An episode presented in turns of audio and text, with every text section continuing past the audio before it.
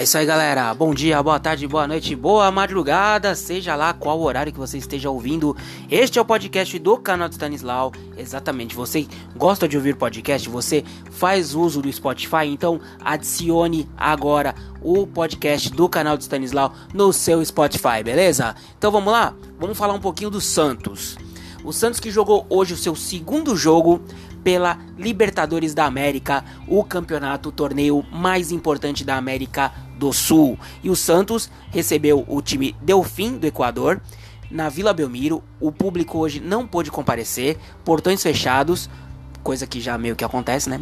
Tô brincando. Mas assim, portões fechados por causa do incidente que aconteceu no Santos Independente, né? que teve aquela confusão com a torcida e o Santos teve que cumprir essa, essa pena, né? Então, e o Santos ganhou, né? Vem, vem de é a sua segunda vitória. Gol foi por 1 a 0 o gol do Lucas Veríssimo de cabeça, né? O Santos até criou algumas chances, tal, né, no primeiro tempo, poderia ter ampliado o placar. Só que no segundo tempo o Santos meio que desacelerou, tirou o pé e ficou um pouco devendo, né? Bom, vamos lá. Então, vamos é, destrinchar aí é, o que aconteceu. Ou o que vem acontecendo com o Santos. Vamos lá. O Santos, há um. O, futebol é muito dinâmico, né? O Santos, há um tempo atrás, estava sendo criticado desde quando perdeu pro Corinthians de 2 a 0 e teve alguns outros resultados ruins. Um empate com um time pequeno, agora não vou lembrar. O Santos, de uns quatro jogos pra cá, o Santos estava vindo. Antes do jogo do Palmeiras, o Santos estava três jogos sem ganhar. Acho que tinha empatado dois jogos e perdido um, que eu não lembro agora. Acho que contra o Ituano, né? Teve a derrota do Ituano. Aí o Santos empatou com o Palmeiras, 0 a 0 Jogou bem. O espírito foi outro. Aí ganhou o seu jogo de virada contra o Defensa e Justiça, fora de casa, pela Libertadores. Surpreendeu, jogando bem, jogou melhor, um pouquinho melhor. É, no jogo agora teve, tivemos aí Santos e Mirassol 3 a 1 uma bela partida, criou muitas chances, né? Gol do Pituca, gol do Yuri Aberto do Eduardo Sacha.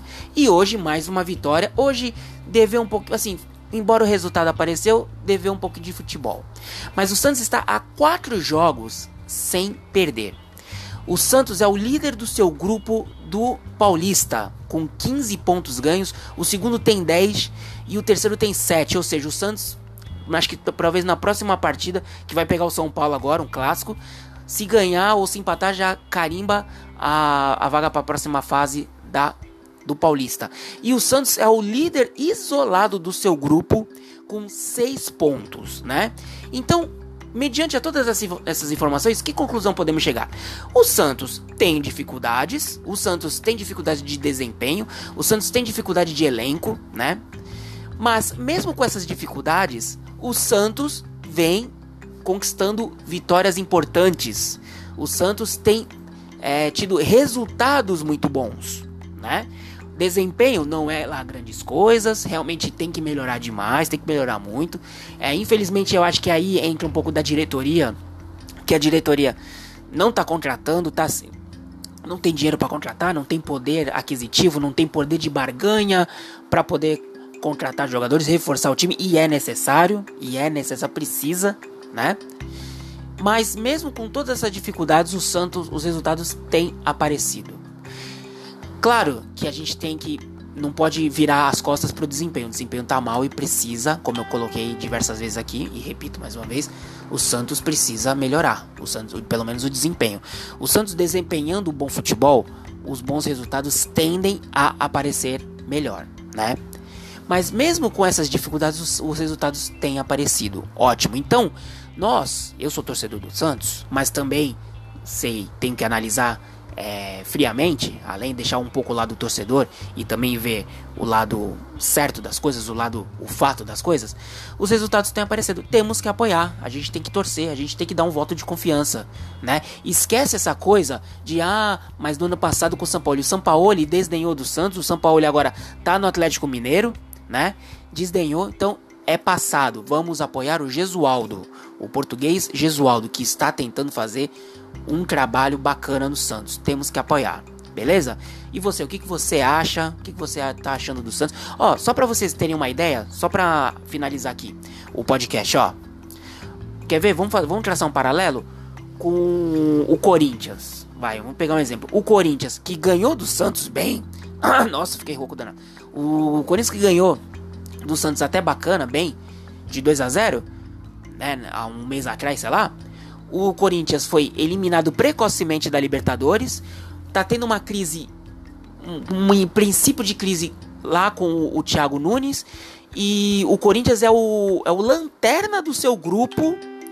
É o lanterna do grupo do Paulista. Pode ser que o Corinthians nem vá para a próxima fase da Copa do, do, Campeonato Paulista e sendo que fez investimentos importantes. Trouxe Ione Gonzalez, trouxe o, uh, o Castilho, né?